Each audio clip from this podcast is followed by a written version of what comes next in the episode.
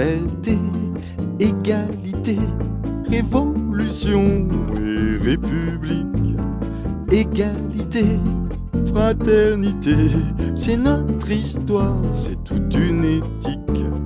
On nous convoite et nos voix vont au con, on les consacre que leur sacré con. Deuxième partie. Rebonjour. Rebonjour. Donc on va un petit peu plus loin euh, avec vous sur euh, euh, la Confédération paysanne qui va peut-être nous donner son avis sur plusieurs sujets aussi qui sont très importants dans cette posture un, petit peu spéciale que je trouve singulière et, intéressante sur la façon dont vous voyez la société et dont vous vous inscrivez comme acteur à part entière. Donc alors la première chose, on, a dit qu'on allait parler de la prédation des terres agricoles. Alors on a un exemple à Saint-Pierre-de-Colombier, hein, euh, par exemple, mais il y a plein d'autres sujets qui peuvent être abordés là-dessus. Qu'est-ce que vous en pensez, euh, donc, euh, cette façon ben, Le gouvernement, a décidé de geler les, centres commerciaux. Il y a une réflexion sur le, les centres commerciaux qui, s'installent, mais apparemment, ça représente que deux ou trois centres commerciaux qui sont en projet, ça s'arrête là. Donc bon, c'est tapé un peu en touche. Par contre, il n'a ni parlé des, Amazones, de tous ces, gros trucs qui se montent à droite à gauche, alors là que ça représente 11 sites qui sont programmés, donc c'est nettement plus important, ni des constructions individuelles dans les lotissements, qui représentent 60% des terres qui sont, prises souvent aux agriculteurs pour faire du logement euh, individuel qui, qui énormément d'énergie pour, pour le béton et énormément de surface pour le, tout le monde a envie d'avoir son petit pavillon avec ses petits. Mais bon, euh, est-ce que c'est faisable? Euh, Non. Et surtout au détriment des terres agricoles. Il faudra choisir si on habite ou si on mange. Donc, à, la, à, la, Confédération paysanne, c'est vrai qu'on est souvent interpellé, au moins tous les deux mois, sur un, un projet qui va effectivement manger des, des terres. Euh, à Bourg-Saint-Andiol, il y a eu euh, un gros truc, c'est pas fini encore, on ne sait pas comment ça va se passer, mais euh, on, développe de plus en plus euh, les zones d'activité ou les zones commerciales au détriment effectivement de, des terres agricoles. Le logement, l'habitat, ça fait partie euh, aussi de nombreuses terres qui, qui, sont mangées. Donc effectivement, il faut savoir euh, quelle politique euh, on veut mener pour euh, garder nos terres euh, en tant que terres agricoles. Une fois qu'elles sont bétonnées, c'est foutu. donc se nourrir, c'est quand même important. Si on veut plus de paysans, pour redynamiser les territoires et tout ce qu'on a vu avant, euh, le partage des terres, c'est important. Et on a parlé d'usage aussi la dernière fois, effectivement que les terres agricoles soient utilisées en tant que telles, qu'il n'y ait pas de jachère pendant longtemps, parce qu'il peut y avoir des spéculations de propriétaires, même agricoles, sur, euh, sur des terres qui sont à l'arrêt. Donc il faut que toutes les terres agricoles soient euh, utilisées, et il faut arrêter effectivement de bétonner la cathédrale, de nombreux projets sur Priva, de partout. Antonima ah, c'est assez dramatique et les, la loi foncière, la SAFER fait pas forcément son travail de défendre effectivement euh, les terres. Il y a aussi le côté touristique aussi où on a quand même pas mal de, de campings ou quoi qui veulent s'agrandir et euh, qui s'agrandissent au, au, détriment de, de l'agricole. Oui. C'est les, les, les, gouvernements, euh, quels qu'ils soient, hein, ou les, les, régions ou les départements, tranchent pas assez dans, la, dans le vif. Ils prennent pas assez de position ferme ils prennent une position, mais elle est évolutive. Donc euh, évidemment, tout le monde euh, attend que ça évolue et pousse dans le sens qui l'intéresse. Du coup, ben oui, les terres agricoles, il y en a qui ne veulent pas louer leurs terres parce qu'ils se disent peut-être un jour, alors que si c'est tranché une fois pour toutes, ben voilà, ils loueraient peut-être leurs terres. Peut-être les obliger, c'est un peu compliqué parce que la propriété privée, c'est la propriété privée. Mais bon, peut-être il y a moyen de leur mettre la pression à ces gens-là qui veulent garder leur terre pour faire de la jachère en disant que peut-être un jour ça sera de terre quoi. Très souvent on dit qu'il y a personne qui veut s'installer, mais si on gratte un peu des porteurs de projets, il y en a beaucoup. Et effectivement, si les terres se réduisent, c'est encore plus compliqué d'installer. Donc il, il, faut absolument euh, défendre ces, ces, bouts de terrain et euh, arrêter de miter aussi et arrêter ouais. de laisser aussi les endroits les plus pentus pour l'agriculture et en bas le plus plat. Euh, pour euh, l'habitation, c'est tout un système à, à, revoir et à surtout freiner parce que ça a commencé depuis déjà longtemps.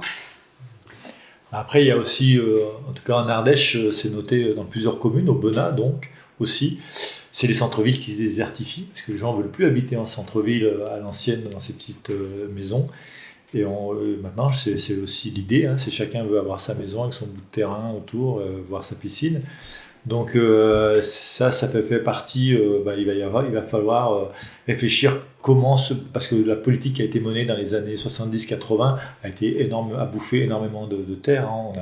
La, commune atypique en Ardèche, c'est Gliron-Grange, où c'est vraiment euh, tout à, l'américaine. Chacun euh, sa maison avec son bout de terrain, des pavillons les uns à côté des autres, donc ça, ça prend énormément de terre.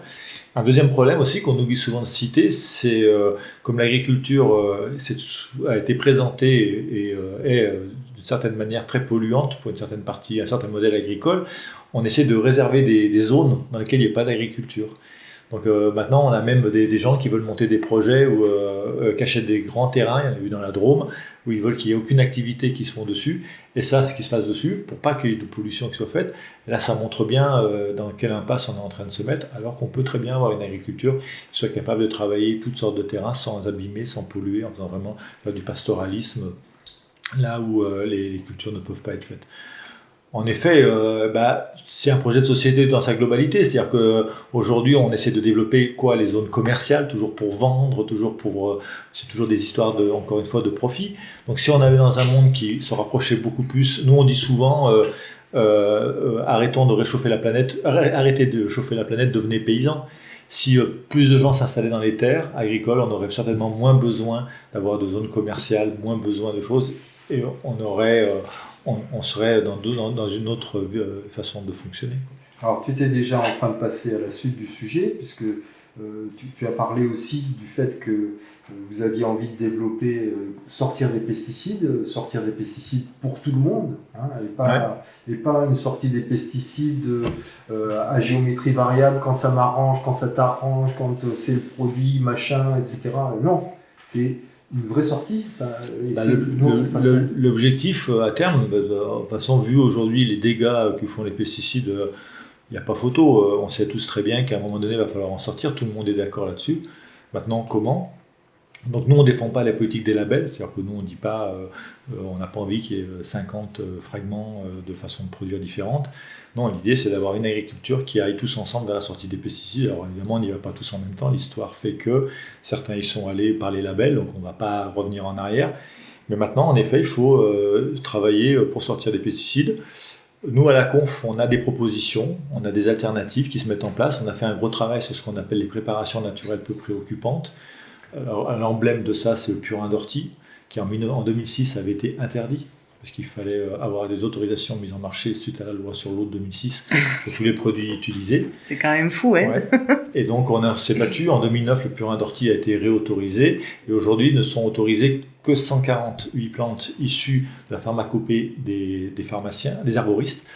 Et euh, ce qui veut dire qu'aujourd'hui, par exemple, faire un traitement avec un purin de consoude est toujours interdit, ou en tout cas pas autorisé alors que c'est certainement pas néfaste. Et, euh, Donc nous, on se bat pour ça, parce que c'est une alternative aux pesticides. Donc il y a des solutions qui existent pour réussir à terme à travailler autrement et moi, je vous invite à aller voir sur le site de la Conf nationale en tapant PNPP. Euh, euh, Donc, préparation naturelle, peu préoccupante. C'est le gouvernement qui a sorti ce nom-là. Ah, d'accord. je, je, me demandais où ça pouvait sortir. Oui, on n'aurait pas appelé comme ça. Très technocratique. Quoi. Ouais. Et je vous invite quand même à aller sur le site de la Conf et de regarder. Vous avez la Confédération paysanne nationale et vous euh, tapez PNPP. Et vous verrez qu'il y a des vidéos qui ont été faites par des utilisateurs il y a des céréaliers, des types qui travaillent 150 hectares de céréales qui ne travaillent qu'avec ces préparations naturelles. Donc il y a des alternatives aux pesticides qui existent. Simplement, ben, en effet, aujourd'hui, on n'est pas encore euh, dans cette direction. Alors bon, tout ça, évidemment, ça amène à notre sujet, c'est-à-dire le type de produit que l'on va pouvoir vendre et à qui et comment. C'est-à-dire, finalement, ce que vous voulez produire, vous le vendez aussi en vente directe, vous le vendez à des gens. Et il me semble que c'est pas du tout, du tout le même, le même, concept que de passer par les supermarchés avec la concurrence des prix, avec le fait que les gens, euh, en fait, pour arriver à avoir la place au supermarché, sont prêts à se battre hein, quand même, et en même temps vont se faire exploiter. Vous, vous allez vous retrouver sur le marché avant. Et juste euh, avant de répondre, il y a quand même entre le supermarché et le producteur, il y a l'agro-industrie au milieu. Hein. Et eux, c'est pas des rigolos, les Et les centrales d'achat. oui, mais enfin, l'agro-industrie déjà, le mec il blague pas. Ils, ouais, ils ont un poids fort et du coup c'est contre ça aussi qu'on doit se battre parce que c'est eux en fait qui mènent la danse au, au final. Et alors pour euh, les, les marchés, effectivement, quand on fait de la, la vente directe, il y a un lien fort au consommateur et le consommateur euh, a un, un vrai lien aussi avec son paysan. Il va une fois qu'il a pris l'habitude et qu'il connaît la personne, il ira acheter son fromage, son raisin, son jus, toujours à la même personne parce que euh, une fois qu'on se connaît et c'est vrai quand on fait les marchés c'est toutes les semaines donc toutes les semaines on voit les mêmes personnes qui reviennent. Euh, moi je peux facilement dire quand je vois certaines personnes ce qu'elles vont prendre parce que toutes les semaines c'est la, la, même chose. Et c'est vrai que c'est important parce que eux-mêmes nous valorisent quand ils arrivent et qu'ils sont heureux de nous dire qu'ils se sont régalés ou qu'ils ont fait partager ou qu'ils sont partis en vacances avec euh, euh, les fromages, euh, le vin ou, quoi, c'est super d'entendre les, gens qui nous disent continuer dans, dans cet esprit et, c'est eux aussi qui nous font vivre du coup. Donc on, moi c'est un, bon retour de faire les marchés, c'est un juste retour de, de mon métier. Et puis les gens ils goûtent, ils goûtent sur les marchés l'agriculteur, il fait goûter son produit. Souvent, il n'y a, ouais. a, pas de, de, de pourri, parce que si le produit n'est pas bon, euh, ben, le consommateur n'achète pas. Donc c'est voilà, c'est là c'est sûr. Ah ben, quand on, on achète dans les grandes surfaces, on achète, on a les yeux fermés. C'est un échange. Moi c'est vrai que je tarie mes chèvres pendant trois mois en hiver. Et en été, euh, il y a peu d'herbes dehors, elles sont dehors tout le temps, donc euh, le, lait diminue. Eh bien, les gens sont habitués maintenant, effectivement, au, printemps, il y a beaucoup de fromage. Là, je fais un marché sur deux, donc ils sont au courant et que la saisonnalité après fait que on va tarir pendant pas longtemps et que les chefs seront au repos. Et tout ça, ça s'explique, ça se comprend. Et puis, ben voilà, les gens ils rentrent dans cette logique de ne pas manger tout n'importe quand et à n'importe quel prix. Et ça, c'est important aussi de pouvoir expliquer aux gens et de leur faire comprendre prendre. Pareil pour ma filière, le chevreau.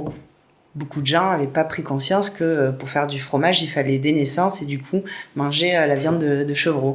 Donc tout ça, c'est nous qui faisons un peu l'éducation euh, à l'alimentation. Oui. Après, pendant des années et des années, on a orienté le, le consommateur, pour le coup, euh, vers les supermarchés en disant c'est là-bas, c'est moins cher, c'est mieux, c'est là-bas que tout se passe.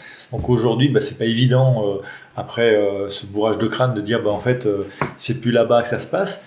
Mais il n'empêche que tous ces, marchés, ces AMAP, euh, ces, drives, tous ces trucs qui ont été mis en place par les uns par les autres, euh, et sur lesquels au début on ne croyait pas et qui se, développent, bah, moi je pense que les gens qui ont travaillé là-dedans, euh, ils sont courageux parce qu'ils y sont allés. Et moi, pour moi, ils me font penser un peu à des gens qui cherchent, des chercheurs, des gens qui essayent de trouver des nouvelles solutions, de proposer des nouveaux trucs. Et après, au bout d'un moment, on s'aperçoit que ça, ça, ça, peut fonctionner. Il y a aussi les magasins de producteurs qui, en général, marchent plutôt bien. Et euh, certains, même, euh, il, y a des, il y a des. Dans certaines, comme vers Lyon, moi, je pense toujours, c'est le premier magasin de producteurs de France, Uniferme à Mornan. C'est mon village natal, donc. Euh, Uniferme à, à, à Mornan. C'est un. Euh, je ne sais plus combien il y a de producteurs, mais c'est carrément. C'est un grand magasin presque, mais ça appartient qu'à des producteurs. Il n'y a que des producteurs, c'est eux qui vendent et tout. Et c'est super quoi, de voir ces trucs-là. Parce que quand ils ont démarré ça dans les années 70, il n'y avait pas grand monde qui misait sur ce truc-là. À l'époque, les chambres d'agriculture, euh, ils soutenaient rien du tout. Ils y sont allés. Il y a le même cas pour la musette à Aubenas, qui se sont montés sans l'aide de personne.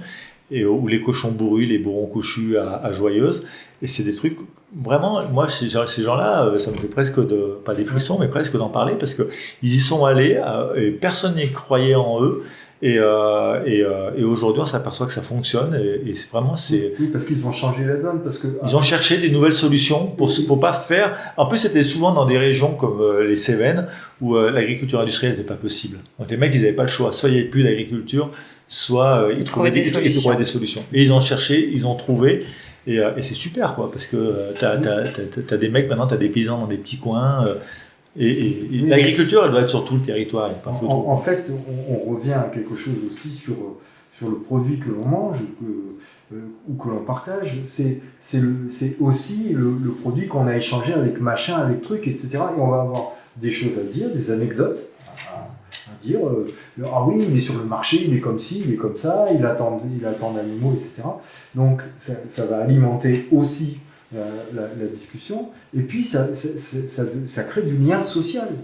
Hein, C'est-à-dire qu'on n'a on n'a pas l'impression d'avoir acheté un truc qui était sur l'étagère euh, euh, en rentrant dans le supermarché, etc. C'est- autre chose qu'on consomme et que l'on partage. Et puis ce que tu sais pas, c'est peut-être, c'est que pour un producteur, moi je fais des fruits, quand je livre à un grossiste, parce que ça m'arrive d'être obligé de rendre encore à des grossistes, j'ai pas le choix.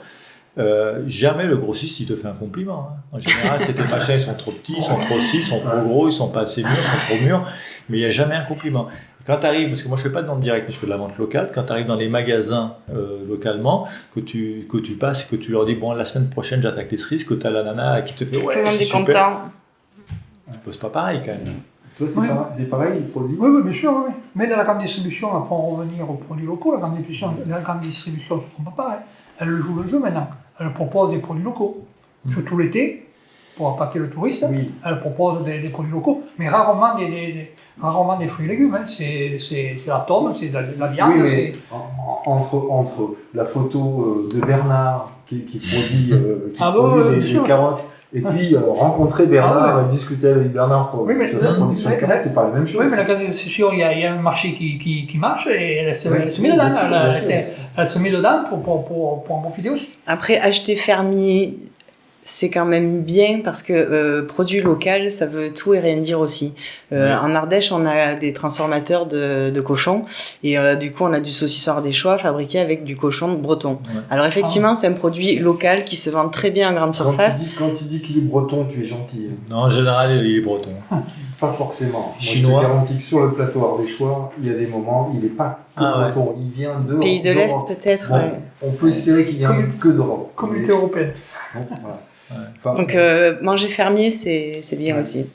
Alors, il y avait un dernier sujet que vous vouliez développer, et dans cette deuxième partie euh, d'émission avec vous, c'était euh, parler de l'eau.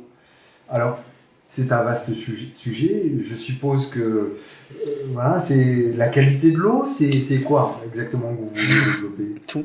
Non, mais en fait, euh, aujourd'hui, on est dans une. Bon, on a tous remarqué qu'il y avait un, un petit truc là qui nous arrive sur la, la tête, au coin de la figure, qui s'appelle le réchauffement climatique, et qui va nous poser problème, surtout dans notre région, dans les années à, à venir.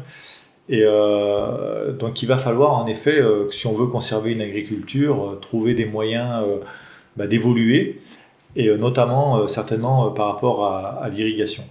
Alors nous, on n'est pas contre le fait qu'il faille arroser des cultures. Nous, ce qu'on ce qu'on ce qu'on pense, c'est ce qu'on- enfin, un sujet qui est sans cesse en, en- en- comment dire en discussion et en mouvement. C'est de trouver une solution pour qu'on puisse continuer à cultiver, mais euh, en arrêtant de réchauffer la planète. C'est-à-dire qu'il faut vraiment, euh, encore une fois, changer le, le- le- le- le modèle agricole. Si on arrose et qu'on continue à travailler en disant bah, bah, la, solution c'est d'arroser et qu'on continue à travailler comme on travaille, 40% de, de- des émissions à gaz à effet de serre émises en agriculture viennent des- sont liées à la fabrication des pesticides. Les agrès azotés, pour fabriquer un- des engrais azotés, on prend de l'azote qui vient dans l'air, on refroidit l'air de telle manière pour que ça devienne de l'air liquide, ensuite les éléments se séparent, on, ré- on récupère la, partie euh, ammonitrate qu'on transforme pour en faire des nitrates.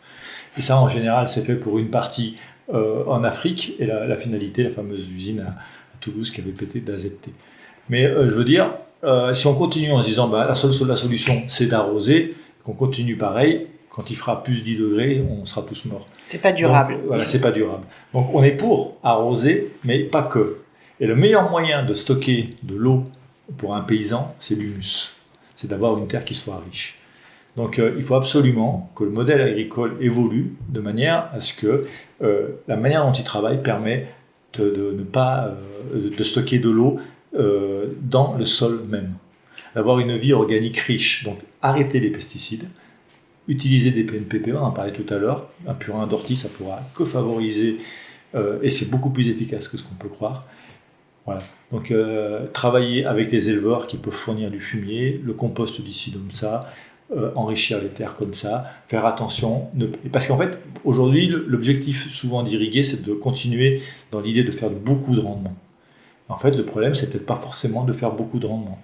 Le problème, c'est peut-être justement de trouver des solutions pour travailler en, faire, en, en revenant à, certainement à des rendements corrects Parce que s'il y en a un qui commence à arroser ses vignes et qui va dire, bah voilà, moi je vais faire 90 quintaux ou 90 hectos, comme on dit en vigne, à l'hectare, celui à côté, s'il arrose pas, lui, il va faire 30, 30 hectos, il va pas, il va pas tenir. Donc soit il se met à arroser, soit il mord.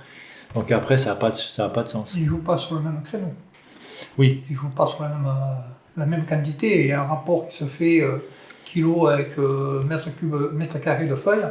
Euh, celui-là qui fait 90 hectos, euh, le vin sera moins bon. Il y a des grandes chances qu'il soit moins bon, moins, moins riche, moins, moins en arôme que celui-là qui fait que 30, 30, hectos. Après, voilà, le vin normalement se rémunère mieux parce que c'est pas sûr que celui-là qui fait 90 hectos, rendement, euh, à l'hectare, il ait plus de revenus que celui-là qui en fait 30. Hein.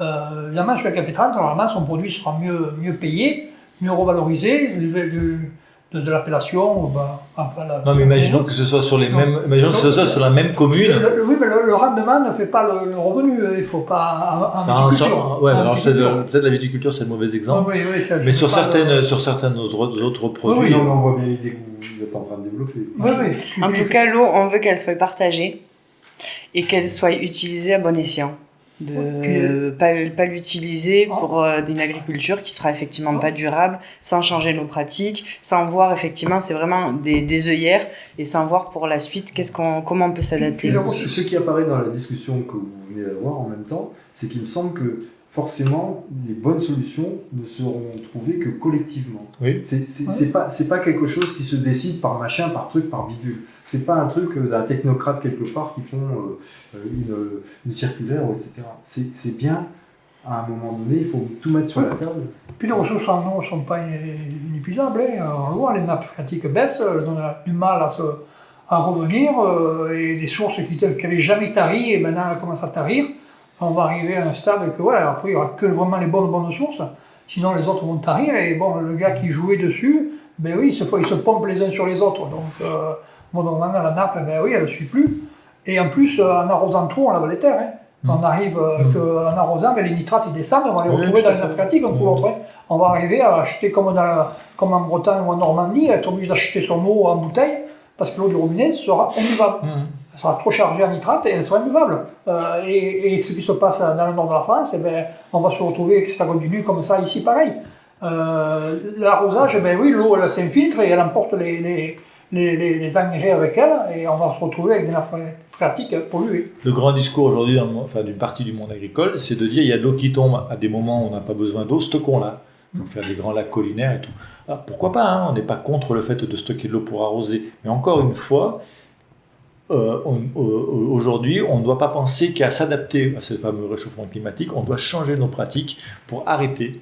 et l'agriculture paysanne qu'on propose, que la Confédération paysanne propose, euh, c'est une agriculture qui est capable, si on la met en place, de participer euh, à, l'arrêt du réchauffement climatique. Parce que c'est une agriculture qui sait stocker du carbone, qui sait produire localement, donc d'éviter des transports, d'éviter tout ça. Donc ça nous, ce qui nous gêne dans le discours actuel euh, qui est mis dans l'eau, c'est pas le fait d'arroser ou pas les terres, c'est le fait de, de, de, croire que l'eau, c'est le produit miracle pour conserver une agriculture sans changer de modèle.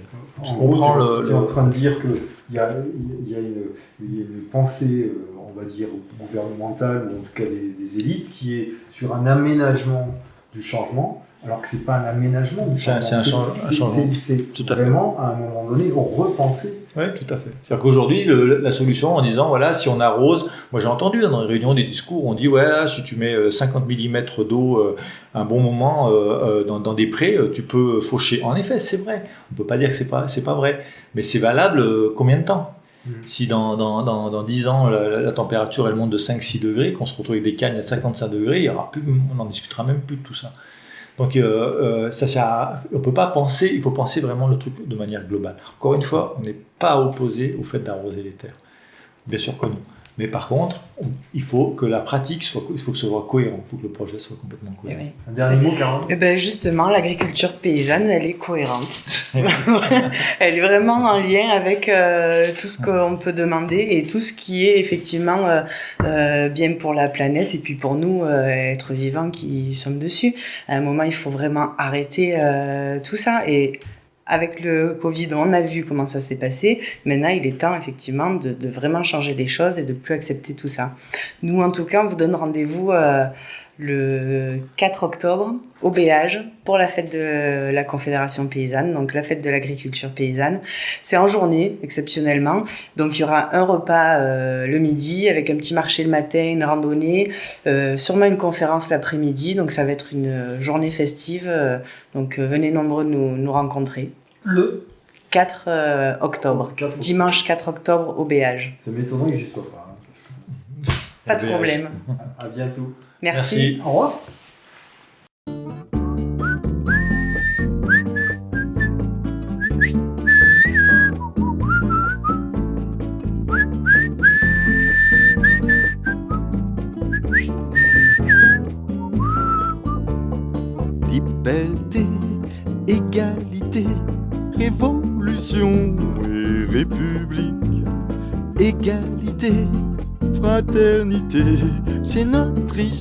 C'est toute une éthique. On nous convoite et nos voix vont au con, on les consacre que leur sacré con.